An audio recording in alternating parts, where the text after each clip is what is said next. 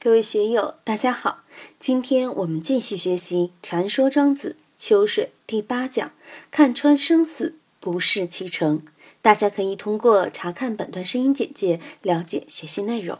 让我们一起来听听冯学成老师的解读：“消息盈虚，终则有始。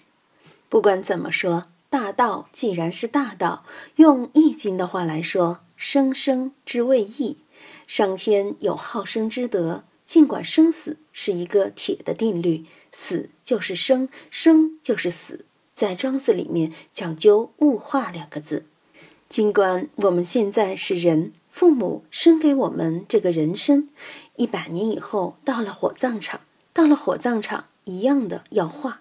至于化什么，那是另外一回事，肯定要化，要变，这叫变化。只不过这个变化。我做不得主，不能夸口说我可以成愿再来，又转世了，又是一个活佛。我们还羞耻不到这个份上。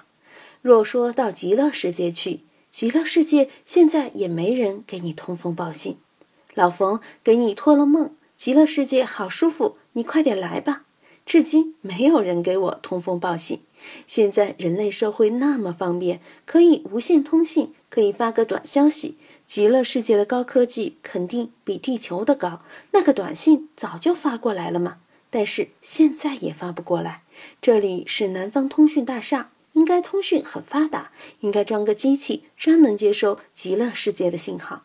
今天邵总也不来，南海也不来，来了也给他们提个建议，让他们把消息接通，乃至于幽冥地府的信息也应该接通。我们地震灾区通过解放军各个部门的辛苦奋斗，所有的通讯基本全部恢复，就是和幽冥地府、极乐世界的信号接不通。若这样修行，那就有问题。终则有始，从物化的角度来说，肯定是终则有始。前年过去了，后年又来了，念念不息。春天过了，夏天来；夏天去了，秋天来。秋天过了，冬天来；冬天过了，春天又来了。以前刑场的好汉都说不怕，脑袋掉了碗口大的疤，过二十年又是一条好汉。他也知道终则有始，《易经》里面说原始反终，故知死生之说。这些我们怎么看？大家去参吧。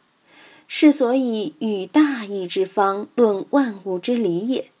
如果你有这样的本事的话，把这些全部看透，那么就可以有资格谈大道了。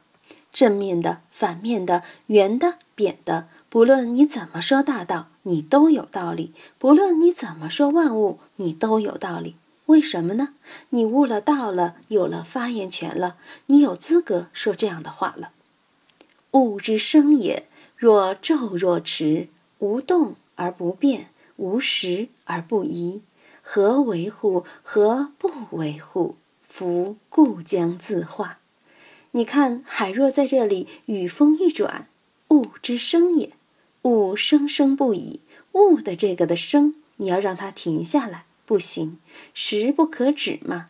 物之生来得快，但是去也去得快。就如汉初的张良，在刘邦去世后，先辟谷。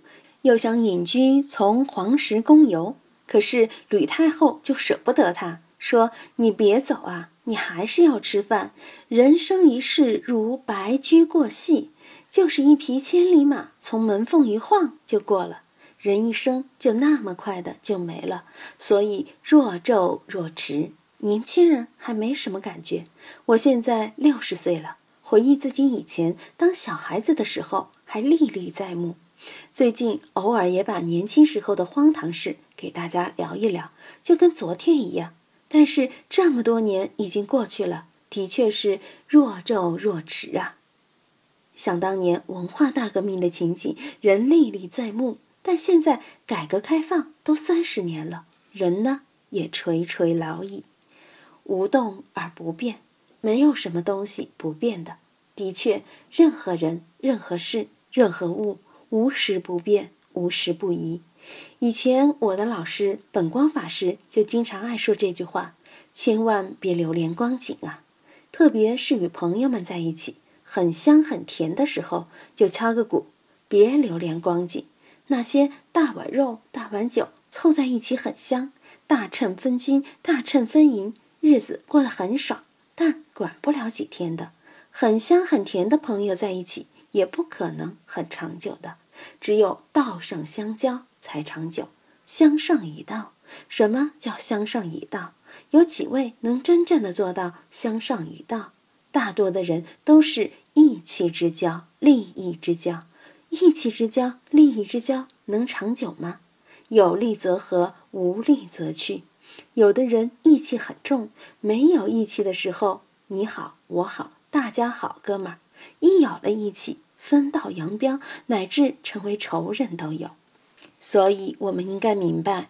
无动而不变，无时而不移的道理，并落实在我们的生活之中。天下没有不散的宴席，我们一定要明白这个。反过来说，又要珍惜姻缘，更要看重道义，特别是道上的友谊，一定要看重。所以，我们明白了这一切道理以后，何为乎？何不为乎？有什么可为的呢？有什么不可为的呢？孔夫子乃至刘邦们都知道无可无不可的妙处。你要我干什么，我也不知道。该我干的事我就干，不该我干的事我就不干。无为而无不为，道家这样说；无可无不可，道家也是这样说。孔夫子也这样说。关键是福故将自化。几十年前常说的那句话“不以人的意志为转移”的客观规律，就是故将自化。我们自己也在自化，社会也在自化，天地也在自化，都在自我的变化轨道之中。这个变化不是他化，我们这些人为的东西、社会化的东西，好像是他化，但是他化也要自化。房子修了，管得了多久呢？一百年以后，这房子也就没了。再如这次汶川大地震，那么多山真的没了，还是地球的自化吗？哪怕就是不震，风吹雨打，自己的物理运动，内部的电子原子的运动，也会改变它的物质形态，一样的改变物质形态。太阳都是这样，何况于我们这些天地之间的微尘，又算什么？所以都要自化。